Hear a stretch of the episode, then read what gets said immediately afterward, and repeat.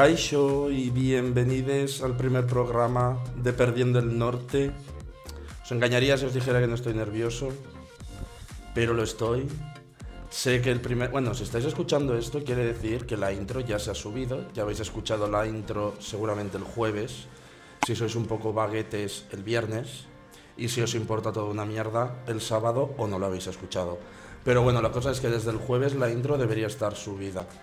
Y aclarar después de la intro, porque grabé la intro bastante antes y no sabía cómo se iba a llamar la cuenta de Instagram. Y que al final se llama arroba perdiendo el norte podcast, con lo que ya podéis seguir por ahí, que os iré avisando cuando vaya a subir un nuevo programa. Y nada, pues toda la información de lo que se vaya a hablar, lo que sea, lo iré publicando eh, por esa cuenta. Y hoy no estoy sole, aquí tengo al invitado que se llama Raúl, que tampoco es sorpresa, ya que ya lo habéis visto por Instagram.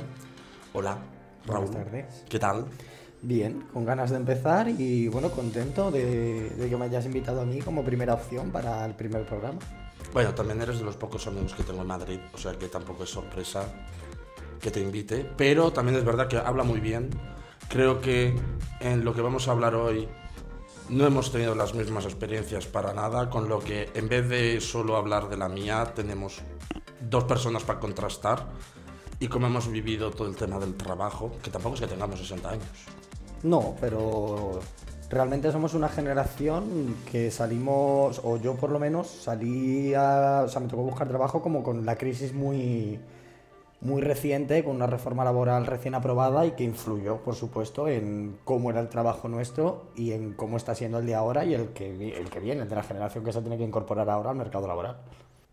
Pero antes de empezar, igual, preséntate un poquito, que ya lo habrán visto un poco por Instagram, el breve resumen que habré puesto de ti, que, te, que lo sacaré de aquí, pero preséntate un poquito. ¿Quién eres? Bueno, ¿quién soy? Yo soy yo, ¿no? No, soy, soy Raúl Baratas, soy de, de un barrio obrero, eh, San Blas, aquí en Madrid. Y crecí en el barrio, en un barrio, ya digo, un barrio obrero y un barrio en el que cuando yo empezaba a salir, además de a trabajar, en muchos sitios yo tenía que decir que era del barrio de al lado, que era de Ciudad Lineal, para que nos diesen trabajo o para que nos dejasen, vamos, me dejasen entrar en, en discotecas, pasta, ta, ta. Y me formé, estudié integración social, además de filología. Y bueno, pues siempre he estado en ese campo, trabajando en lo social, un sector que a día de hoy, y que seguirá, muy precarizado, porque con esto de tirar de la vocación, pues aprovechan para explotar. Y bueno, pues músico y en el teatro, pues mucho, mucho o todo esto, mejor dicho, enfocado hacia lo social, eh, la música en lo social y el teatro también en lo social, y pues nada, activista y activista. Y ahora pues estudiando psicoterapia. Muy bien, muy bien. Vamos a empezar desde el principio, porque he intentado organizarlo, porque a ver, sabemos que la idea de este podcast es mantener una conversación de terraza, pero en las terrazas empezamos de eh, a qué precio está el aguacate y acabamos hablando de mm, si Plutón es planeta o no. Eh, entonces, para ir más organizaicos, entonces vamos a empezar desde el inicio del más inicio, de cuál fue nuestro primer trabajo. Empezaremos por ahí. Si te parece, empezaré yo. Eh, yo me fui a estudiar a Bilbo, yo soy de Ondarru, entonces de Ondarru me fui a estudiar a Bilbo y llegó un momento en el que pues ya no me gustaba mucho la dependencia que tenía de los padres para absolutamente todo. Era evidente que siendo estudiante, también dejar claro que yo sí que me sentía en una situación privilegiada porque mis padres podrían pagarme eh, los estudios, también un alquiler en Bilbao para vivir, más el dinero que me daban mensualmente para el hecho de vivir y subsistir. Pero eh, llegó un momento en el que es, mm, ya para que yo saliera de fiesta un jueves o un sábado o salir a cenar con los amigos, ya me jodía el hecho de tener que pedir dinero también para eso a mis padres teniendo 19, 20 años. Con lo que yo empecé a buscar mi primer trabajo a raíz de eso. Y todo fue por anuncios a dar clases particulares, como creo que el 90% de universitarios, que se abren la- el anuncio de mil anuncios diciendo, eh, soy ingeniero, que no, porque estás en segundo, pero soy ingeniero y voy a dar clases particulares a tu hijo rebelde que no aprueba ni una para que tú te puedas ir, pues, eh, hacer tu vida por las tardes y tener de cancuro y, pues bueno, que el niño está una horita ahí entretenida con sus cosas y tú tienes tu tiempo libre. Y ese fue mi primer trabajo, estar haciendo clases particulares, que tampoco es nada novedoso ni nada extraño. Bueno, yo tampoco fui muy original en el primer trabajo legal o con contrato de trabajo. Ya de las experiencias anteriores no vamos a hablar hoy. Eh, yo empecé con 17 años a trabajar en una famosa hamburguesería, cuyo nombre no quiero acordarme, citando al maestro Cervantes. Y bueno, pues empecé a trabajar ahí porque yo me había independizado, yo tenía que pagar la casa, tenía que pagar la universidad, tenía que pagar 200.000 cuestiones más. Entonces, pues ahí estuve. Trabajo que duró poco, me echaron por sindicalista, por eso de explicar los derechos laborales al resto de La compañeras. gente suele tener miedo ¿eh? a entrarse en los sindicatos. Sí, el miedo está. A mí realmente un sindicato no me da miedo, me pueden dar otras cosas. Como No, risa digo, a estas alturas. digo miedo par- por parte de la empresa de la cual te está contratando. Sí, sí, yo Porque llegué a un eres, punto... eres, eres el empleado, el sindicalista. Efectivamente, eres el que vas a dar por culo, Eso es, básicamente. básicamente. Y que trabaja menos. Porque Bueno. según cuando metes, puedes dedicar parte de tu jornada laboral al Al sindicato. sindicato sí, yo no lo hacía por una cuestión de, de principios, pero bueno. Eh, sí, que es cierto que nos tienen bastante miedo por eso. De hecho, yo tuve un tiempo, que por eso tuve que dejar varios activismos, que cuando yo iba a una entrevista de trabajo googleaba- googleaban gulugulu, mi nombre, gulugulu? el gulugulu, El gulugulu. mi nombre y aparecía todo mi historial. Entonces, claro, eso era como, pues yo qué sé, como contratar a Bin Laden para gestionar una central nuclear. Y se complicaba la cosa. Y en la hamburguesería famosa, pues eso, pues explotación laboral como la que puede vivir cualquier estudiante o universitario o cincuentón a día de hoy que trabaja en una hamburguesería famosa. ¿Se puede decir el nombre de la hamburguesería famosa? Bueno, el, el icono es un payaso, ya con Vale, el icono eso es un payaso, sabe, ya claro. está, ya no es, está. un- no es un Vosotros ya- rey, es un payaso. Vamos a citar un poquito porque aquí somos un poquito fans de Estirando el Chicle. M. Punto. M. Punto. M. punto. M. punto, Sería M. pero, punto. pero no Rajoy, No, no, no. no. que ese no sabemos quién es. M.R. no. Solo M. Bueno, R.M. sería. Que es justo lo inverso a Rajoy en iniciales. Sí, y son los dos igual. Eh, en- ¿Cómo eran las condiciones? O tú cuando empiezas en esta hamburguesería, ¿en qué condiciones trabajabas? Aparte de que lo tenías que compaginar con los estudios, las tareas de casa también, que lleva su tiempo. ¿Cómo lo hacías? ¿Y cómo era la condición? O sea, ¿cómo te permitían eh, compaginar trabajo, vida y estudios? Claro, yo la suerte eh, que mm, en cuanto a compaginar el trabajo con los estudios, sí podía, porque yo tenía un contrato de fin de semana, que eran 30 horas, si no recuerdo mal, y el sueldo pues era un chiste. O sea, quiero 30 decir. horas solo trabajando, Solo los fines de semana, sí. o sea, dos jornadas de 15 horas serían. Pues sí, más o menos era así. Ah, Encima nos pilló justo el momento en el que esta hamburguesería decidió abrir 24 horas. Entonces, bueno, eso fue. Esa fue una gran lucha dentro de la hamburguesería a nivel sindical. Porque, claro, en nuestro contrato no ponía que teníamos que trabajar de noche. Entonces. O sea, ni os estaban pagando la nocturnidad. No, no, no, no. Quiero decir, ahí. No, en R.M. tampoco me extraña que no se No pague la nos pagamos nocturnidad. nocturnidad, no se hizo en aquel momento, creo que a día de hoy sí existe, pero no se hizo un turno nocturno, sino que los que estábamos allí pues hacíamos más horas que el perro cuco.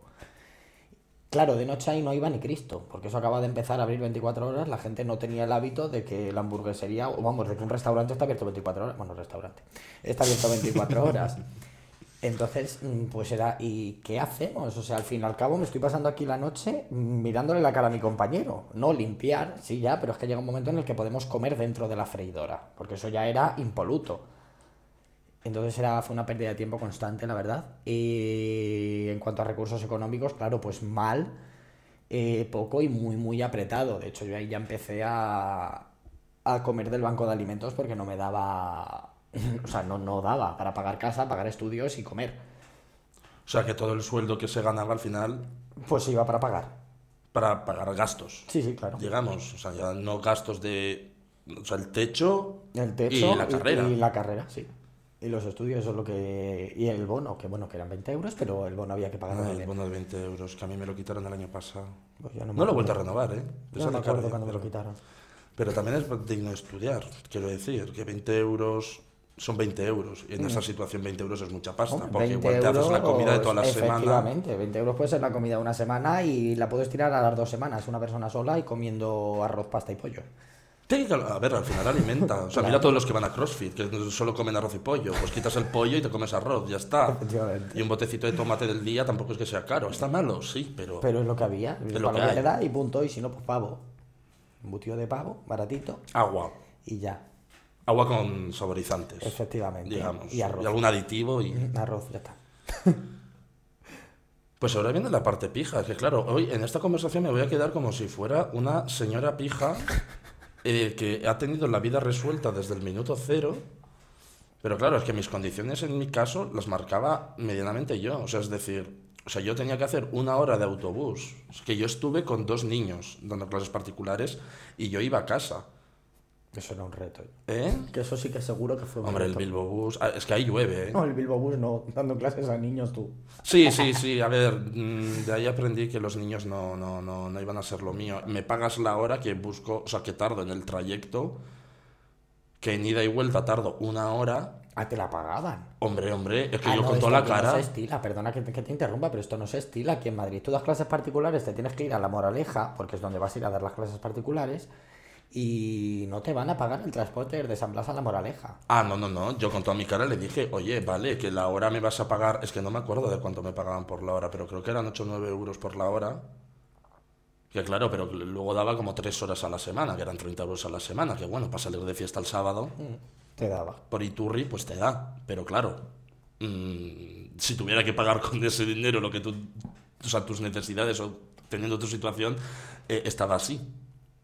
Hay puentes muy bonitos. Pero claro, para mí era pues eso, y claro, yo cuando dije, voy a gastar una hora de mi tarde después de la uni en un autobús y no me lo van a pagar porque a los padres no les sale de las narices que venga a mi casa para que al niño le dé particulares, me lo pagáis y me lo pagaban y ya está.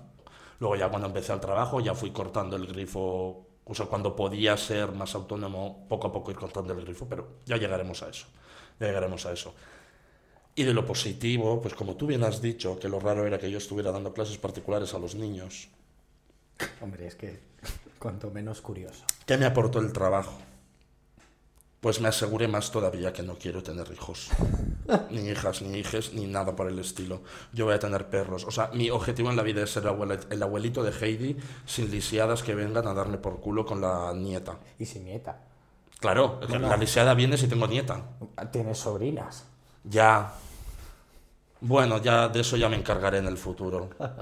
A ver, el mayor creo que no va a escuchar esto. El pequeño sí, o sea, mm, por favor, no me lo encasquetes, ¿vale?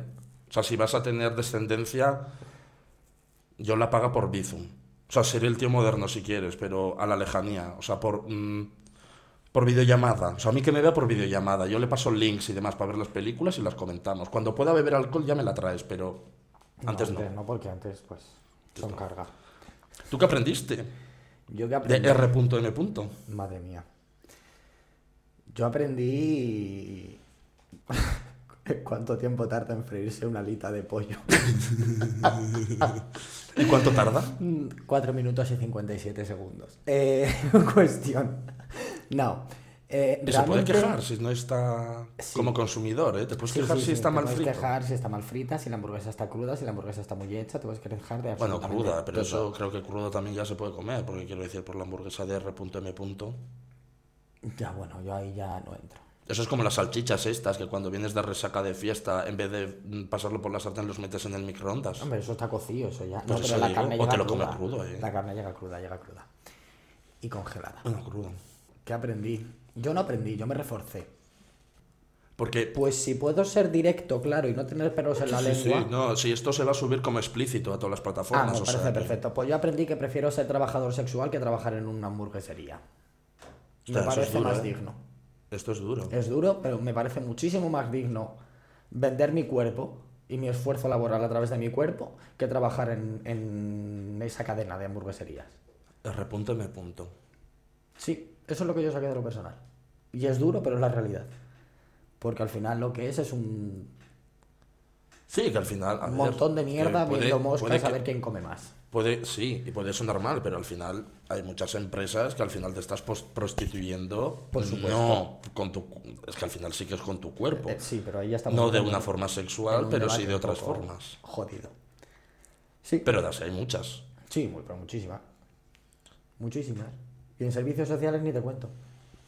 Pero después de estos primeros trabajos, tu vocación realmente, porque entiendo que mm, limpiar la freidora 50 veces por las noches no era tu vocación. No, no lo fue. Eh, ¿Cuál era? Porque, sí, sigues, eh, empieza tú. Pues mi vocación. Pues es ¿O cuál creías que era, eh? Porque Claro. Claro, Yo, yo- a ver, que yo imagínate que ahora doy el pelotazo con el podcast y de repente me convierto en locutor de radio. Oye, pues y se convierte en mi nueva vocación, claro. Esa es una pero de las grandes de, lo- de las espinitas que yo tengo, no haber trabajado o no poder trabajar en la radio. Eh, yo mi vocación... en aquel momento, eh, estoy hablando. Sí, fluctuó mucho y por muchos factores. Yo sí tenía claro que no quería trabajar en una oficina, no podía trabajar encerrado porque claro, cuando llevas toda la vida, y con toda la vida hablo de que mi madre iba embarazada a las manifestaciones y mi madre conmigo con un año y medio en el carrito iba a las manifestaciones. Entonces cuando creces en ese ambiente, al final, consciente o inconscientemente, lo que estás aprendiendo es a luchar por una sociedad un poquito más justa. Más justa, no porque eso ya me parece una, una utopía, pero un poquito más justa, sí. Entonces sí que tenía claro que quería, que tenía que estar en una rama por de servicios a la comunidad o servicios sociales o como se quiera mal llamar. Eh, me planteé en ese momento, dije, bueno, está trabajo social, que es trabajar en una oficina, diciendo sí, no, y al final no.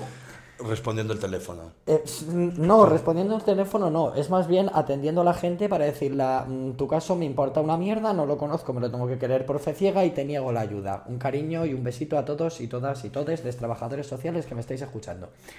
Eh, entonces, las otras dos opciones, educación social, integración social, ciclo formativo de grado superior o eh, carrera. Por aquellas era una diplomatura. Y ahora un grado, claro. Porque, por, qué decir, si podemos duplicar profesionales con distinto título, ¿por qué no lo vamos a hacer? Bien, Para las oposiciones hace escriba. claro. Entonces, pues decidí integración social porque vi el contenido y era exactamente lo mismo, pero en dos años en vez de en, en otros dos, que luego fueron cuatro y que a día de hoy son cuatro. Y estudié integración social y me enganchó, la verdad es que me enganchó muchísimo, era un- una formación que en ningún momento me había planteado, yo me planteé siempre estudiar medicina. Pero mm, el porqué de medicina, porque claro, no es lo mismo. O sea, tu vocación en sí, ¿cuál era? ¿O el quería- hecho de estudiar medicina venía impuesto por otros factores de fuera? No, y sí, Pues claro, si yo me remonto a cuando estaba en primaria, veterinario, no, hasta que te dicen que tienes que meterle, que tienes que hacerle un buen fisting a una vaca, para sacarle y, tiene, mm, y claro, dices, "Mm, igual lo de ser veterinario no mola tanto, porque tú piensas No, que estás no, con los perritos y salvando delfines como si esto fuera H2O. No, yo pero en primaria, es el siempre, en caso. primaria siempre dije que quería ser ingeniero informático. ¡Eh! Sí, siempre lo dije. Luego, pues no, claro. Y a día de hoy creo que es bastante razonable que yo no valgo para la informática. Eh, tú que me conoces. Otro día de Eh, eso. Medicina, sí. Yo tu- durante toda la ESO tuve muy claro que quería medicina, que quería eh, estudiar medicina. En tercero de la ESO ya estaba más metido en política, ya tenía una realidad mucho más abierta, digamos, que cualquier persona de 15 años y decidí tirar más por lo social. Yo entré en la formación en el ciclo sin tener ni puñetera idea de qué iba a hacer yo ahí. Yo tampoco tenía ni puta idea. Claro. O sea, yo estaba en cuarto de la ESO, que yo, eh, claro, como en la ESO yo estaba aprendiendo, o sea, tenía como optativa alemán, a mí me gustaba mucho alemán. Yo me metí en informática, pero yo diciendo a mis padres, en plan, yo voy a probar. O sea, yo por eso, o sea, yo en sí nunca he tenido una vocación porque yo no tenía ni puta idea de lo que quería hacer. O sea, llegó un momento en el que, vale, pues es que además la pregunta también que te hacen es, tienes que elegir lo que vas a estudiar para dedicarte toda tu puta vida. Claro, ese es el Claro. problema. Yo ahora, claro, a ver, ahora, que tampoco es que hayan pasado, y pasaron 80 años, no, tampoco han pasado 80 años, pero yo ahora mismo me veo con fuerzas que si quiero cambiar el rumbo de mi vida, sé que puedo, o sea, no estoy atado a lo que he decidido a los 18 años y si me he metido en ese grado a tener que enfocar toda mi vida profesional hasta la jubilación, si es que nos llega, porque yo lo veo jodido. Lo digo viendo cómo está la Pero si nos llegase, ah, hay que empezar a meter el dinero en el, colchón. Hay que tirar al colchón. En el banco. y- Pero claro, yo no tenía ni puta idea. Entonces, hablando de la vocación, es que yo no tenía ninguna vocación. Yo me metí en la carrera a probar, descubrí la vocación mientras estudiaba, porque me gustó. Que igual si me hubiera metido a medicina, igual me encanta la medicina mientras lo estudie, no creo, porque yo he sido vago y no estudiaría una mierda, entonces dejaría la carrera al de cero coma. Pero como si hubiera entrado a audiovisuales, por ejemplo, yo ahora lo pienso y sin tener ni puta idea, si hubiera entrado en audiovisuales, me encantaría la carrera, con lo que diría, pues mi vocación es audiovisuales. Yo ahora estoy en ese punto de necesito un cambio en mi vida porque, bueno, yo llevo 11 años, traba- 12 años los que haga, trabajando en servicios sociales y claro, ha sido una gran decepción. Quiero decir, la vocación no es ni algo rígido, ni algo firme, ni a día de hoy, en la perspectiva que nosotros tenemos, y creo que los jóvenes no la tienen, no es algo para toda la vida, como nuestros padres podían pensar. A día de hoy, pues lo que tú has dicho, la vocación cambia y la vocación no es algo ni perenne ni permanente. Entonces la vocación es un arma de doble filo porque es un- una vía de precarización y de explotación laboral. Sí, sí, sí. ¿No? Sí, la- da miedito, ¿eh? Esta idealización que se ve. Claro, y ahí vemos, quiero decir, todo lo que se considera- vocacional, ¿no? Docencia, servicios sociales, eh, rama sanitaria.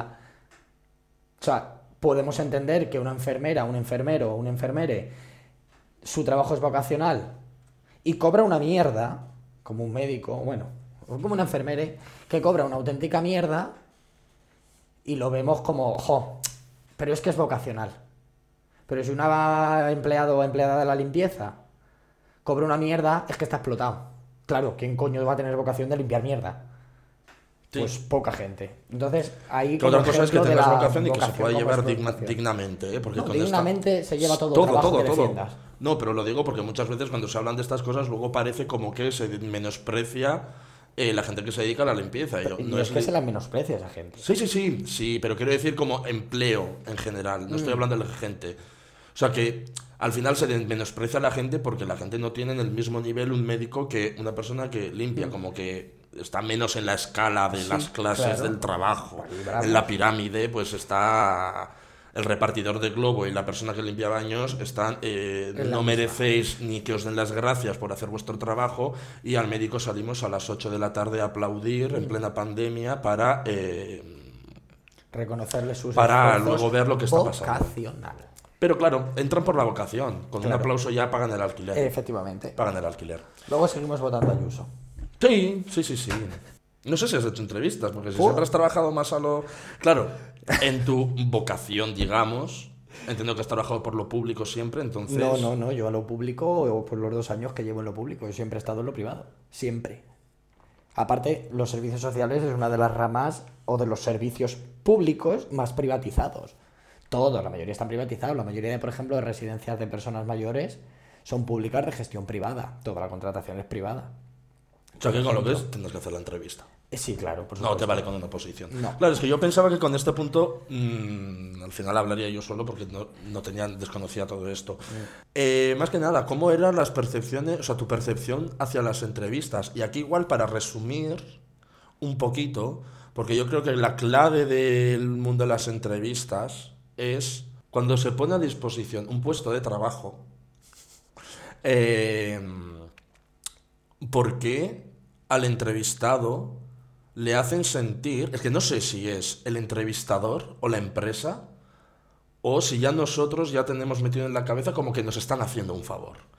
Y aquí es a lo que voy. Cuando tú ves que alguien, una empresa, está buscando trabajadores porque abre, abre eh, un proceso de entrevistas para un proceso de contratación, tú cuando accedes todo el rato, y a mí esto me pasaba muchísimo, yo en todo momento me sentía como que me están haciendo un favor. Me están haciendo un favor porque me están dando a mí la oportunidad de yo poder integrarme en el mundo laboral, yo poder empezar a trabajar, yo poder conseguir esa experiencia tan ansiada en todos los anuncios de trabajo que ponían. Esa, mm, la maravillosa experiencia. Eh, necesitamos gente joven junior con 10 años de experiencia. Lo siento mucho, una persona que tiene 10 años de experiencia ya no es junior. Y yo si acabo de salir de la carrera o que yo empecé a trabajar en tercero de carrera, no tenía experiencia. Entonces, yo durante, que yo también llevo cinco años trabajando, que es eh, lo mío, lo que he estudiado. Pero en todas las entrevistas que he hecho, hasta hace las últimas, antes de conseguir este último trabajo, siempre tenía en mente, me están haciendo un favor. Y me quitaba muchísimo valor. Porque yo pensaba que hasta que tú cambias el chip y dices, no, no, no. Si yo estoy en la entrevista con estos, es que estos necesitan a alguien. Y si me han aceptado el currículum y van a perder media hora, una hora de su tiempo, yo voy a empezar a exigir. Y esto es una de las preguntas que seguramente a muchos de los oyentes ya os lo han hecho, os lo harán. ¿Cuánto pretendes cobrar? Es como, no perdona, ¿cuánto dinero tienes tú para pagar por este puesto? Y ya si estoy de acuerdo con lo que tú quieres pagar, ya me pensaré si quiero seguir con el proceso de entrevistas y te contaré mi vida y lo que busco y lo que quiero en una empresa. Ese es el punto. Yo enfoco, ahí, ahí estoy, totalmente. Yo a las entrevistas de trabajo nunca las he tenido miedo. Y ahí yo entiendo que tengo o he tenido un privilegio, o si se puede llamar así, y es que cuando con 15 años entras en política y tienes discurso político, en una entrevista de trabajo simplemente hay que decir lo que el entrevistador quiere oír. Y luego, por supuesto, el punto clave es que le has dicho, a mí nadie me está haciendo un favor por contratarme. Al contrario, yo te estoy haciendo un favor a ti, porque si tú no me tienes a mí, a mí o a cualquier trabajador, trabajadora, trabajadora, no tienes empresa y tu empresa se va a la mierda. ¿Por qué? Porque el empresario, vamos a hablar de una empresa grande, por ejemplo, no vamos a hablar de pymes, vamos a hablar de una empresa grande, el empresario no tiene ni puñetera idea de qué se hace en su empresa. O sea, ese señor gestiona, Sí, suele pedir números, suele pedir el número pasa a final de al. Partido Popular y no sabe lo que hace el trabajador de a bordo. Quiero decir, entonces mm, vamos a quitarnos ese miedo, por favor. El miedo ese fuera, porque una empresa sin trabajadores se va a la mierda. Y un empresario sin un empleado, sin uno, sin empleadas, sin empleades, no es capaz de sacar adelante su trabajo, porque no saben, el 90% no saben. Pero, y aquí es donde empieza mm, lo difícil.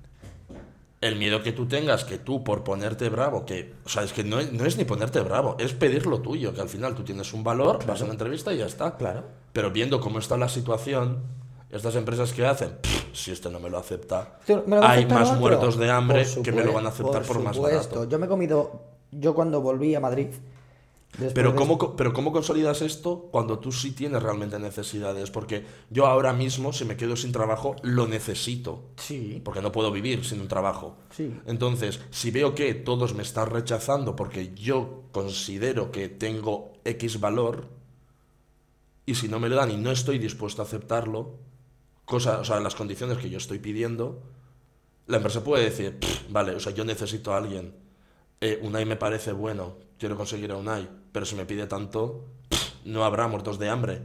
Claro. Que me van a aceptar por Yo menos. es que ahí no voy a la cuestión Ya, de pero ahí tanto tú, pero aquí, en cuanto a económico. Ya, no, no, no, co- como económico, como condiciones o lo que sea, Eso sí. pero claro, yo en ese, en ese punto, si yo me empiezo a emparanoiar con esas cosas, Mm. Yo es digo, miedo es que igual me estoy metido. valorando demasiado y no me estoy dando el valor verdadero. Claro, porque, lógico. No porque si estás es medio año sin el empresario me quiere explotar y, y yo tal. Que entiendo la circunstancia, ojo, ¿eh? Y no voy a decir que no.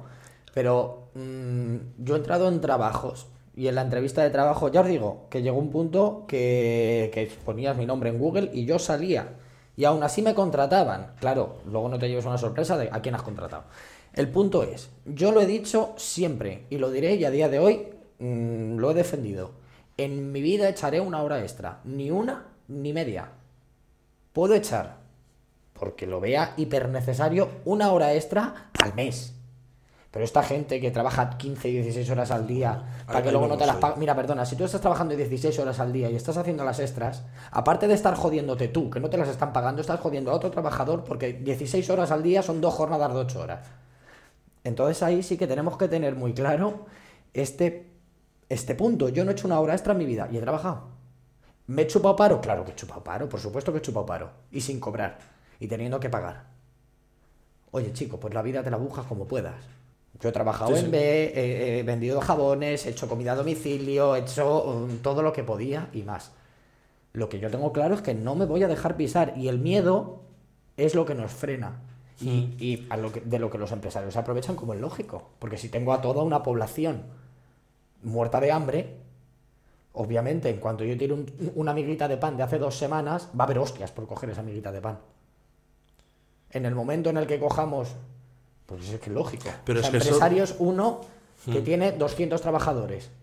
¿Cómo puede ser que el miedo está abajo y no arriba? Si esos 200 trabajadores ese- ese es un gran se dan la vuelta, eso es lo que hay. Entonces es dignidad, dignidad, dignidad. Pero ya no solo es una persona que tiene 200 empleados, no solo es que tengan que levantarse esos 200, sino que tienen que levantarse esos 200 más toda la gente que se va a decir, es que no te voy a aceptar lo que tú estás haciendo.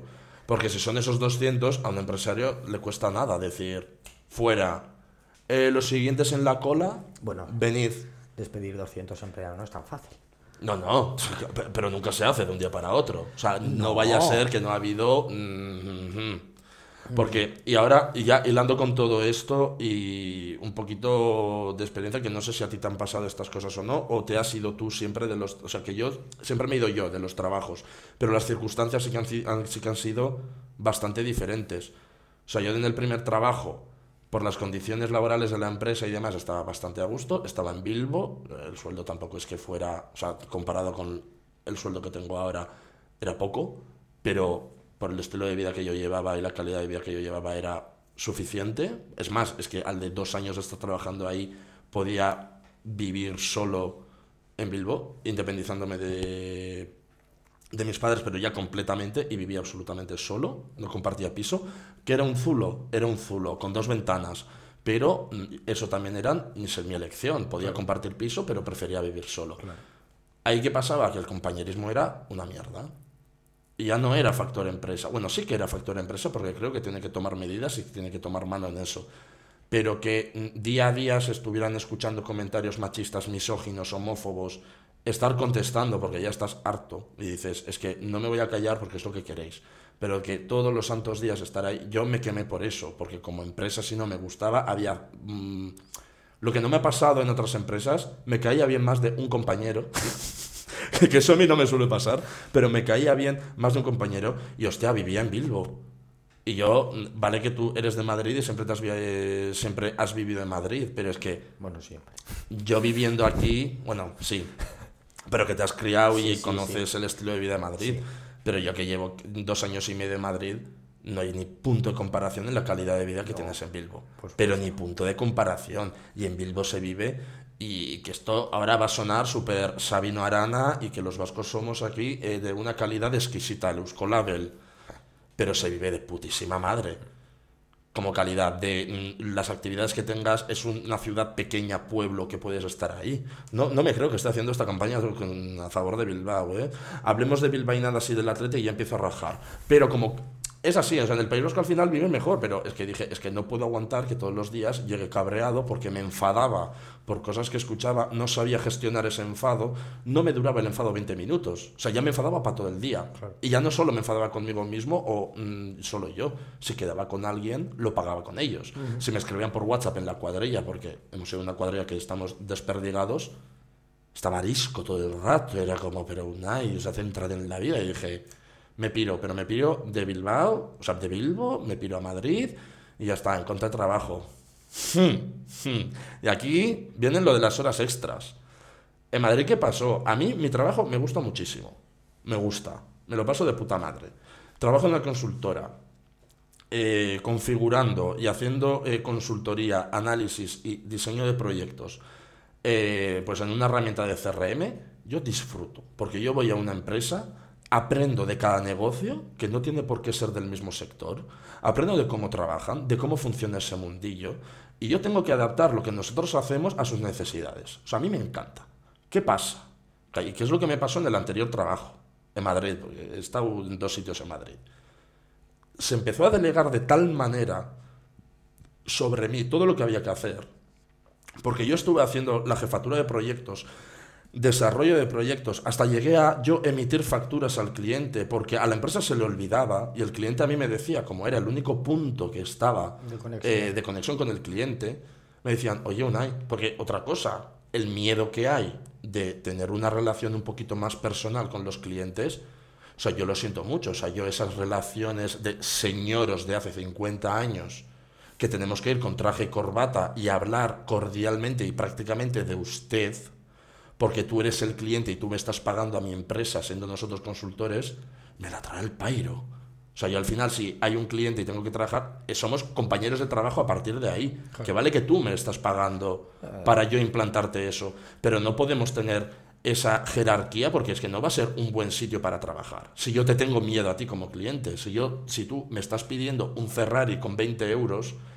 yo tengo que tener la suficiente tranquilidad para poder explicarte de no se puede hacer un Ferrari con 20 euros por esto, por esto, por esto y hacerte entender en vez de estar pisando, porque hay clientes que lo hacen. A mí que me pasó que acabé con cinco proyectos a mis espaldas, eh, con cuatro juniors, porque ahí también la empresa, por ahorrar y por el hecho de decir que tenían, vamos a pagar menos de mil euros a cinco jovenzuelos que están haciendo un módulo medio, medio, los metemos en las entrevistas, les mentimos para decir que vamos a formarles, y yo estaba pues eh, haciendo todo lo que hacía, eh, tenía que formarlos además, o sea, es que además era profesor, no me daba la vida. Y yo en ese momento fui imbécil. Porque yo, o sea, me estaban dando cosas que sabía hacer y en ese momento tiene en mente de, lo sé hacer, pues lo voy a hacer. Pero lo voy a hacer levantándome a las 7, yendo a la oficina a las 7 y media, porque por eso me vine a este barrio, porque está aquí al lado. A las 7 y media estar en la oficina, igual salir a las 7 y media de la tarde, traerme el portátil y estar hasta las 11. Trabajar los fines de semana, otra jornada completa, tanto sábado como domingo. Claro, al principio, como no tienes tanta carga y no te conocen bien, luego como ves, y lo siento mucho que, que se queda de flipado o no de flipado, pero en el momento que te ven que vales y lo haces bien, y sabes hacer diferentes cosas, y no rechistas, porque para mí también era oportunidad. Yo empecé como desarrollador solamente. Ahora estoy muchísimo más metido en nivel de negocio con jefazos y altas esferas de, y hablando con gente de cómo tienen que llevar a cabo su negocio. Hmm. Y todo eso ha sido porque yo también me he involucrado, me he metido y he levantado la cabeza y yo digo, esto me interesa y quiero aprender cómo se hace esto, porque a mí en la carrera no me han enseñado eso. claro. Pero luego de lo que estudiamos... Pero ahí, ahí, ahí llegó que a la empresa le importaba una mierda todo, una y lo hace, una y lo hace, una y lo hace, todo delegar y una y acabo con un cuadro de ansiedad del copón. Esto, anécdota mm, buenísima de los que conozcáis un poquito Madrid.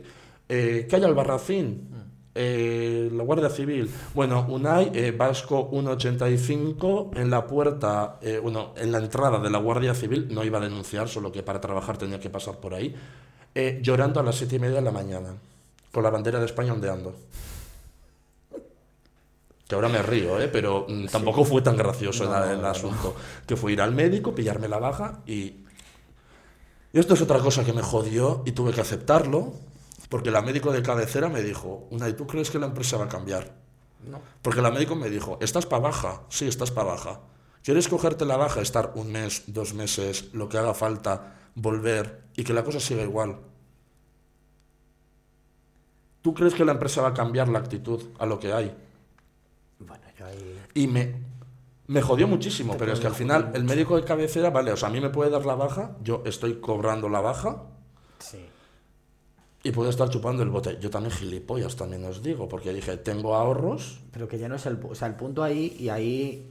Es que es duro, una ¿eh? También que crítica a los médicos de cabecera. Claro, cuando tú cobras más por no dar bajas psicológicas, no te interesa que la gente coja bajas psicológicas.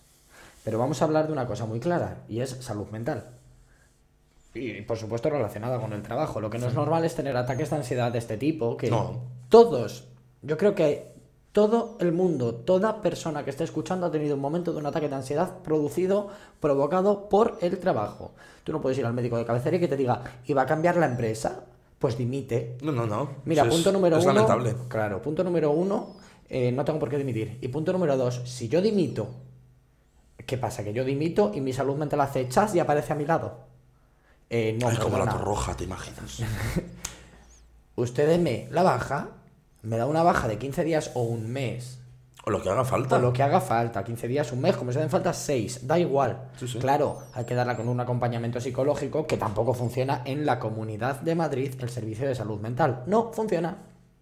Porque hay listas de espera de dos años. Fuera de la Comunidad de Madrid, no lo sé, lo desconozco. Y claro, no te vas a pagar un privado. Eh, no. O sea, esto no es viable. Y por favor, toda persona que tenga que ir al médico con una caja por una baja, perdón, por ansiedad o por cualquier tema de salud mental, que coja la baja y si tiene que cambiar la empresa o no, mira, a mí que cambie la empresa me importa tres pepinillos en vinagre. No. Primero mi salud mental y luego la empresa. Y la empresa, obviamente, por una baja por, de larga duración por salud mental, os va a despedir. Un aplausito a las 8 de la tarde al Partido Popular. Menos cuarto. Pero, eh, y, sí, y esto, a ver, y lo que dices, que, que parece que un poco de jijijaja, estamos echando pollitas, pero esto es también lo que tiene votar Ayuso, sinceramente. Es así como van a funcionar las cosas. Yo de ahí aprendí. Ayuso, perdón, ya Mariano Rajoy, porque las leyes laborales son del gobierno estatal. Sí, sí, sí, bueno, y los que estén ahora. Pero. Eh, porque los que estén ahora tampoco es que hayan hecho. No, no lo han derrocado, no sé. Están esperando a que mucho cambio en esas leyes. La cosa es que yo en ese momento me parecía... A ver, yo me quería ir de antes ya, porque justo antes de dejar el trabajo fue mi viaje postureo de Patagonia, que todo parecía que estaba estupendamente bien. Yo me fui con mi hermano a Chile y Argentina de vacaciones dos semanas y me acuerdo que los tres últimos días no paraba de decirle a mi hermano de no quiero volver porque no quiero volver a trabajar. Pero no es que no quiera volver a trabajar porque yo lo que hacía me gustaba. No quería volver a trabajar así, que se delegara tantísimo en mí y no tener ningún apoyo por parte de la empresa. ¿Qué pasó? Volví y creo que mm, una semana aguanté. O sea, creo que la semana que volví fue cuando adelgacé 5 kilos en 4 días por el hecho de estar sentado y no, o sea, ni a beber agua. Porque claro, falté dos semanas. Una persona que lo estaba haciendo todo y en la Patagonia, yo lo siento mucho, tarjeta prepago y mm, cuando vas a Torres del Paine hay cobertura, no hay. No podía hacer postureo, no podía recibir llamadas de trabajo. Yo lo siento mucho. Pero claro, cuando volví, toda la mierda que había. Toda la mierda que había, que es más, el primer día de vacaciones, cuando estaba en Barajas para coger el vuelo, ya me estaban escribiendo al móvil, desde el trabajo, esa misma mañana.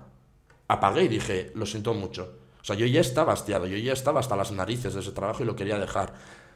Ahora lo pienso lo que me dijo el médico de cabecera y digo, qué hija de la gran puta. Sí, sí, sí me tenía que decir, en vez de dimitir, te doy la baja. Claro. Y mientras te tranquilizas, te buscas otra cosa que te va a venir claro. bien. Y tú no vas a perder dinero y vas a seguir cobrando. Claro, pero es a lo que te voy. No se dan bajas psicológicas por son bajas de larga duración y los médicos de cabecera cobran pluses por no darlas.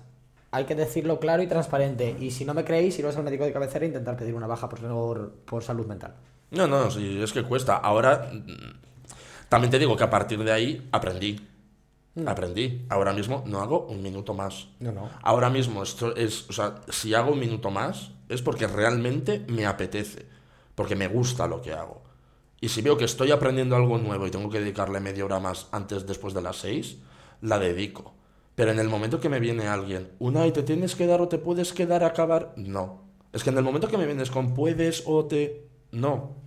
El tema de que hay gente que se cree superior según su puesto y empieza a pisotear, o la competencia, que, que muchas veces son los propios jefes o la misma empresa que aprovecha o crea esa competencia entre los trabajadores con la, esta idea, sinceramente, que yo creo que nunca ha funcionado y nunca va a funcionar, en esta idea de vamos a poner a los trabajadores a competir porque van a ser más eficientes, van a ser mejores, van a sacar y van a estar al 200% todos los días, porque damos premios, damos ositos Haribo de premio.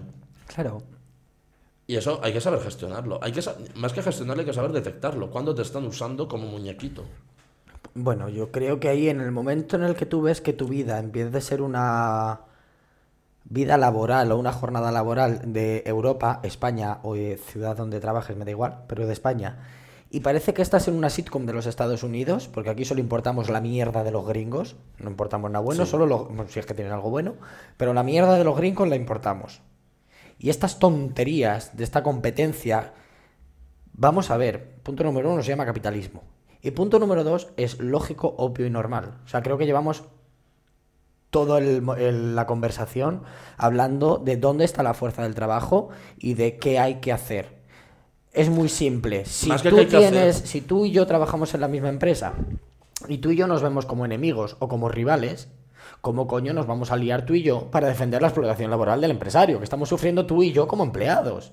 Pero yo creo que es ahí el punto donde, donde la gente O sea, al final el egoísmo y esa falta de empatía, que igual es un poco lo que hemos comentado al principio, que ya lo hablaríamos después, pero yo creo que recae un poquito aquí. Que es también empatizar un poco en la situación que están las demás personas, y ya no solo en el ámbito laboral, sino que también que lo personal puede afectar a... No siempre vamos a estar al 200%, pero creo que es importante ahí empatizar. Claro. Empatizar y entendernos un poco. Y no ir cual garrapatas a eh, quedarme por encima de ti sin ninguna justificación alguna. Pero ¿qué pasa? Que luego si el resultado de quedarte por encima de los demás por gente que manda, por gente que te paga el sueldo, por gente que te dice que te va a subir de puesto, etcétera, etcétera, te lo aplaude por el hecho de pisotear al resto de compañeros, porque esto parece algunas veces la puta jungla. Sí. Mm, Sí, sí, pero ahí ya entramos. ¿Qué decir? Bueno, es que en cuanto a derechos laborales, y esto al fin y al cabo entra en los derechos laborales, yo lo siento porque parezco aquí en la pasionaria, menuda comparación. yo, humilde que he venido hoy de casa, me comparo con ella. Eh, patético, o sea, no, yo no, mm, no concibo y no entiendo cómo hemos permitido o cómo han permitido, pues yo lo siento, pero en ese saco no me meto, no me da la gana. Yo lo he permitido, por ejemplo. ¿Cómo se ha permitido que a día de hoy, y esto todo el mundo lo va a criticar, pero a día de hoy tenemos menos derechos laborales que los que tenían nuestros abuelos? Y esto es deprimente.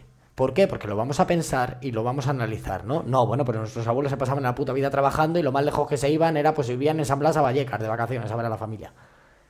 Bueno, pues los sueldos eran más bajos. Bueno, la crisis, las situaciones económicas tal. Pero yo le digo a mi abuelo o a mi abuela, oye abuela, que es que estoy trabajando 16 horas al día Sí, te y me pega una hostia si estuviese viva o vivo que me está dando vueltas la cabeza tres semanas. Sí, sí, sí, te daré la hostia. O sea, y aquí ya eh, una pregunta que tenía preparada. ¿Vale todo por trabajo? O sea, todo vale... No, no, por- no, no, o sea, No, yo creo que ya nunca, le estamos nunca, contestando nunca, toda nunca. esa pregunta. Por favor, pero- no. Y el que crea eso, que se vaya a los Estados Unidos, que allí sí vale todo. Coged un avión e iros. Los comunistas nos tenemos que ir a Cuba. Pues los que creéis en esto, o vais a los Estados Unidos, O votáis a Ayuso. o, no, Ayuso no, por favor. Cogerosla y os la lleváis también. Quiero decir, eh, no, no tiene ningún sentido. Y esto, pues, es muy triste, es muy lamentable y seguimos haciendo pedagogía.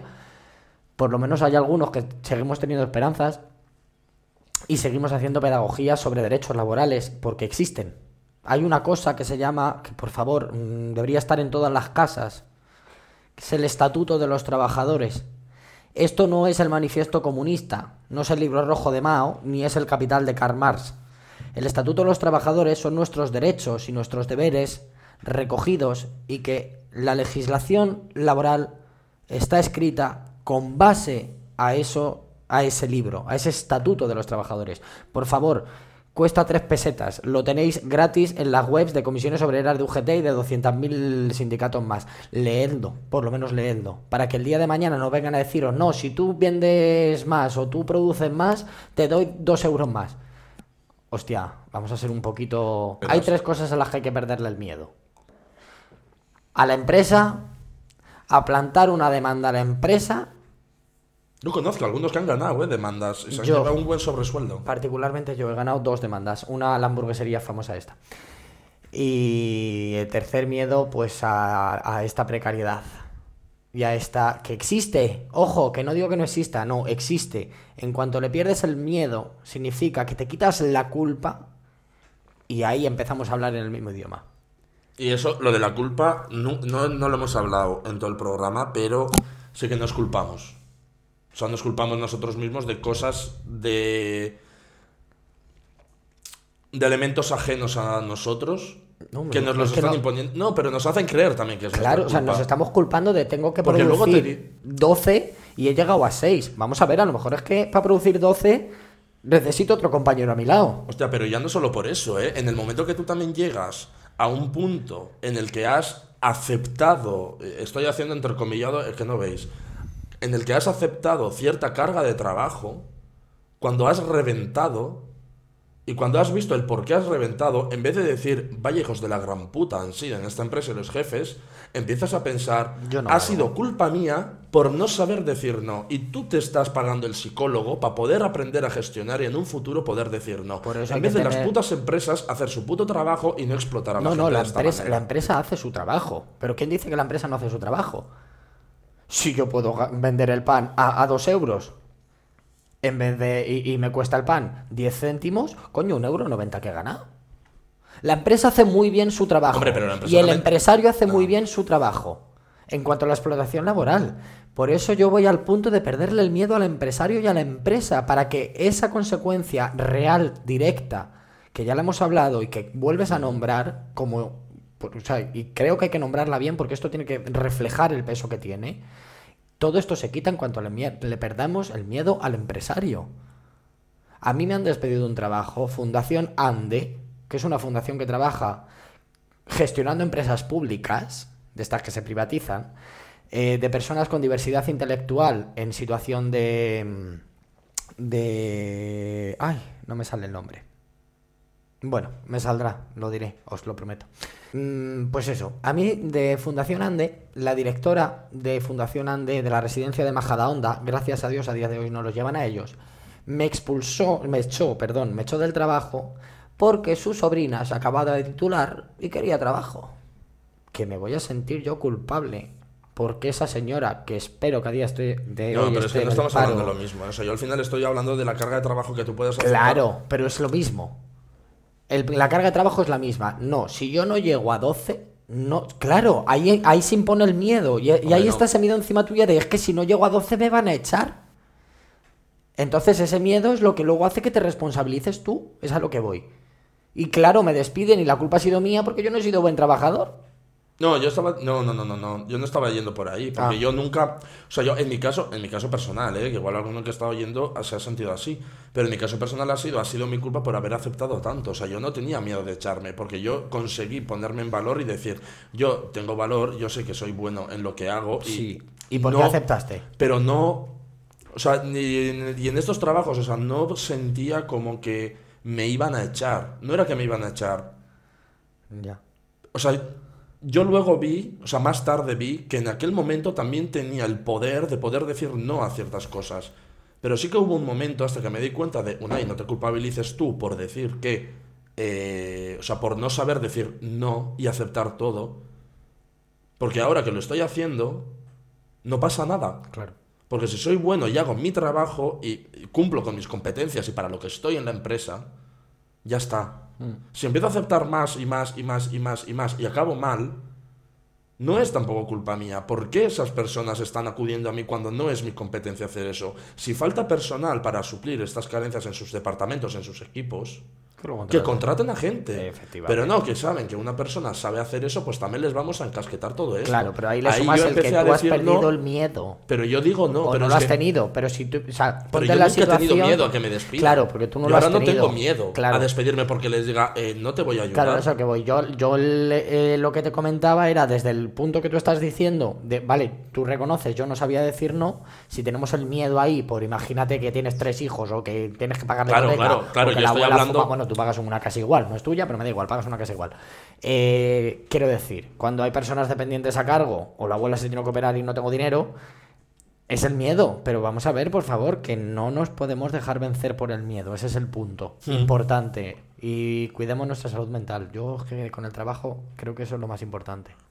Para acabar, un resumen breve. Bueno, de lo negativo yo creo que no hace falta. No, ya nos lo ahorramos porque hemos hablado Llevamos más de lo una hora negativo. y cinco minutos hablando de... Pero, pero, uy, perdón.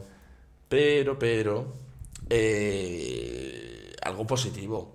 Claro, yo tengo una... Aunque sea a nivel personal, Claro, yo es que profesional. tengo una ventaja. Dejando la lucha a ti a nivel personal, cosas del trabajo. Claro, por eso digo que es que yo ahí que tengo te han una, aportado tengo una de gran verdad. ventaja. Vengo de un sector, como he dicho, o trabajo en un sector hiper mega ultra precarizado, pero tengo la gran suerte de que trabajo, y, y responsabilidad, pero para mí es una suerte, y ahí entramos en la vocación, que trabajo con personas. Entonces yo positivo me llevo muchísimo positivo, porque no sé, o sea, quiero decir, no puedo decirte algo concreto. Yo me llevo a todas y cada uno de los usuarios, usuarias que he tenido a mi lado. Yo, por ejemplo, cuando me despidieron, bueno, no me despidieron, eh, vamos a decir que me despidieron. Me fui yo, digamos, porque no estaba dispuesto a cobrar la mitad de mi sueldo por hacer las mismas horas. Primer recorte, Partido Socialista, Zapatero. Love you. El punto, es verdad. Eh, yo trabajaba dando clases de alfabetización a mujer gitana y dando clases de castellano a mujer arabófona. Cuando yo me fui, se reunieron los dos grupos, claro, daban días alternos, obviamente, y se reunieron los dos clases de mujeres para hacerme una fiesta de despedida, en la que trajeron comida tradicional de Marruecos, de Argelia, las gitanas trajeron comida pues tradicional nuestra del pueblo gitano y, y al final se hizo una fiesta, un, un homenaje a los que nos íbamos realmente. Yo eso, claro, como una experiencia positiva, positiva no, maravillosa, o sea, maravillosa. Luego de, con el tiempo, otra experiencia positiva de lo que es sembrar. Yo trabajaba también con menores, todo esto era en Cañada Real, en Valdemín Gómez, y trabajaba con menores y sí que encontraba muchas gitanas que decían que ellas no, no iban a poder estudiar, tal, no sé qué. Me hago viejo. y me doy cuenta en cosas de estas, pero para mí es muy bonito y incluso me emociona recordarlo, ¿no? Cuando me llamaron por teléfono, consiguieron mi teléfono, no sé cómo, tampoco es muy difícil porque yo no he cambiado en teléfono en los últimos 10 años, eh, pero claro, me llamaron desde la familia para decirme que su hija, que había sido alumna mía, se graduaba de Derecho en la Complutense y que por favor estuviese en la graduación. Es lo bonito de trabajar con gente al final. Pues yo tampoco me voy a alargar mucho más, porque yo creo que la experiencia positiva también son las personas. O sea, que yo no trabajo en lo, en lo social y también aconsejo de cuando lleguéis a un lugar de trabajo que tampoco os forcéis, pero que viene muy bien tener una persona de confianza. Si podéis encontrar a alguien en la empresa que realmente os vaya a entender, que sea empática, que empatice, en el que pueda soltar un poquito la mierda del trabajo, porque muchas veces los amigos no saben. O sea, ¿cuántas veces yo he intentado explicar lo que hago en el trabajo? A mí, 40 millones nadie entiende lo que hago en el trabajo. Entonces, que tener a un amigo, amiga, amigue de verdad en el que te puedas desahogar durante el día a día y luego el compañerismo, porque hemos hablado más de la parte negativa, porque al final yo creo que es la más importante y la que, la gente esconde, porque quiere contar su vida idílica y demostrar como que ahí estoy y aparte es que en mi mundo de la consultoría la gente cuanto más aparenta y más parece que gana más y lleva una vida de businessman, businesswoman, que son aquí la caña de España porque, en fin, que la gente se viene muy arriba y los pies en la tierra y tener amigos de verdad y con los compañeros aprender y disfrutar de los compañeros de trabajo. Que os van a dar la patada, muchos os van a dar la patada, pero siempre hay alguien con el que te va a ayudar y va a hacer que tu día a día sea mejor que vas a aprender tanto personal como profesionalmente y no tener miedo en el lugar del trabajo a mantener relaciones personales también, que no somos muy puras máquinas que vamos a la... A ver, no siempre, es que me está poniendo caras, no siempre. O sea, que en el lugar del trabajo yo he conocido más gilipollas que buenas personas. Amén. O sea, e, y eso es así. O sea, si tú entras en... Yo que soy de oficina, en una oficina tú entras, vas al sitio del café y hay cada señor a la hora de comer que tú te pones la oreja, porque aquí señora siempre, pero tú pones la oreja, escuchas la conversación de atrás y dices, menos mal que no se sientan en la misma mesa que yo, como para estar escuchando eso todo el día. Pero, por suerte, hay gente que merece la pena. Y hay gente con el que puedes compartir tus lamentos y las alegrías. Y hay gente con el que sí puedes compartir y puedes aprender de ellas, porque al final en el lugar del trabajo no sabes de dónde viene la gente. La gente te puede sorprender cómo ha llegado a la misma posición que tú y, ser, y cómo ha llegado a ser compañero de trabajo tuyo. Y siempre, y no me voy a, o sea, me voy a, no me voy a cansar de decir esto, un poquito de empatía, ¿no? Empatía, no gilipollas. Sí. Quid pro quo.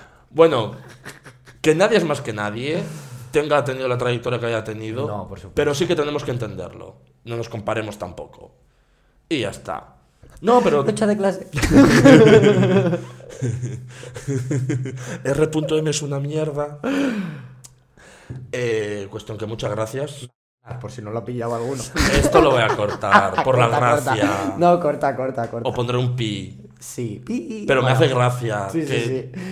RM, por si alguien no lo ha pillado, pi. No, no, no, gusta que no has ahí. nombrado ni empresas, ni organizaciones, ni nombres, ni personas, ni Sí, políticos. a la Fundación Andes, Dani. Ay, que quede bien alto. Que muchas gracias por este primer programa. Venía muy nervioso y yo creo que la conversación ha quedado bastante natural. Ah, sí, a mí me gusta. Hemos hablado como hablamos en la terraza. Sí, O sea que el objetivo cumplido sí. y nos vemos en un mes aproximadamente, que puede que sea un poquito antes, porque le estoy cogiendo el gusto a esto, y puede que sea antes, pero nos vemos en un mes aproximadamente. Gracias por escucharme, escucharnos, en este caso, que hemos sido dos. Eh, compartidlo con vuestros amigos, aquella persona que los domingos está rascando el inodoro para sacar la pesetilla que se ha quedado incrustada y no ha limpiado el baño porque es una marranona. Todos, los, todos, todos conocemos a esta gente. Yo os voy a decir puede- una cosa, yo no vuelvo porque él se ha despedido, él está ahí con su speech de, de que es su podcast y a los invitados que no te mucho por culo, pues nada, oye, sí y yo vuelvo cuando tú me invites y me dejes despedirme. Y te deje... Bueno, ya hablaremos de esto otro día. Que muchas gracias. Eh, redes sociales, eh, arroba Perdiendo el Norte Podcast, en las plataformas Spotify Podcast, Apple Podcast, Google Podpa, Podpa, Podpa, Podpa, todo Podpa, que vivan las pompas, Google Podcast y iBox. Muchas gracias y hasta el mes que viene. Agur.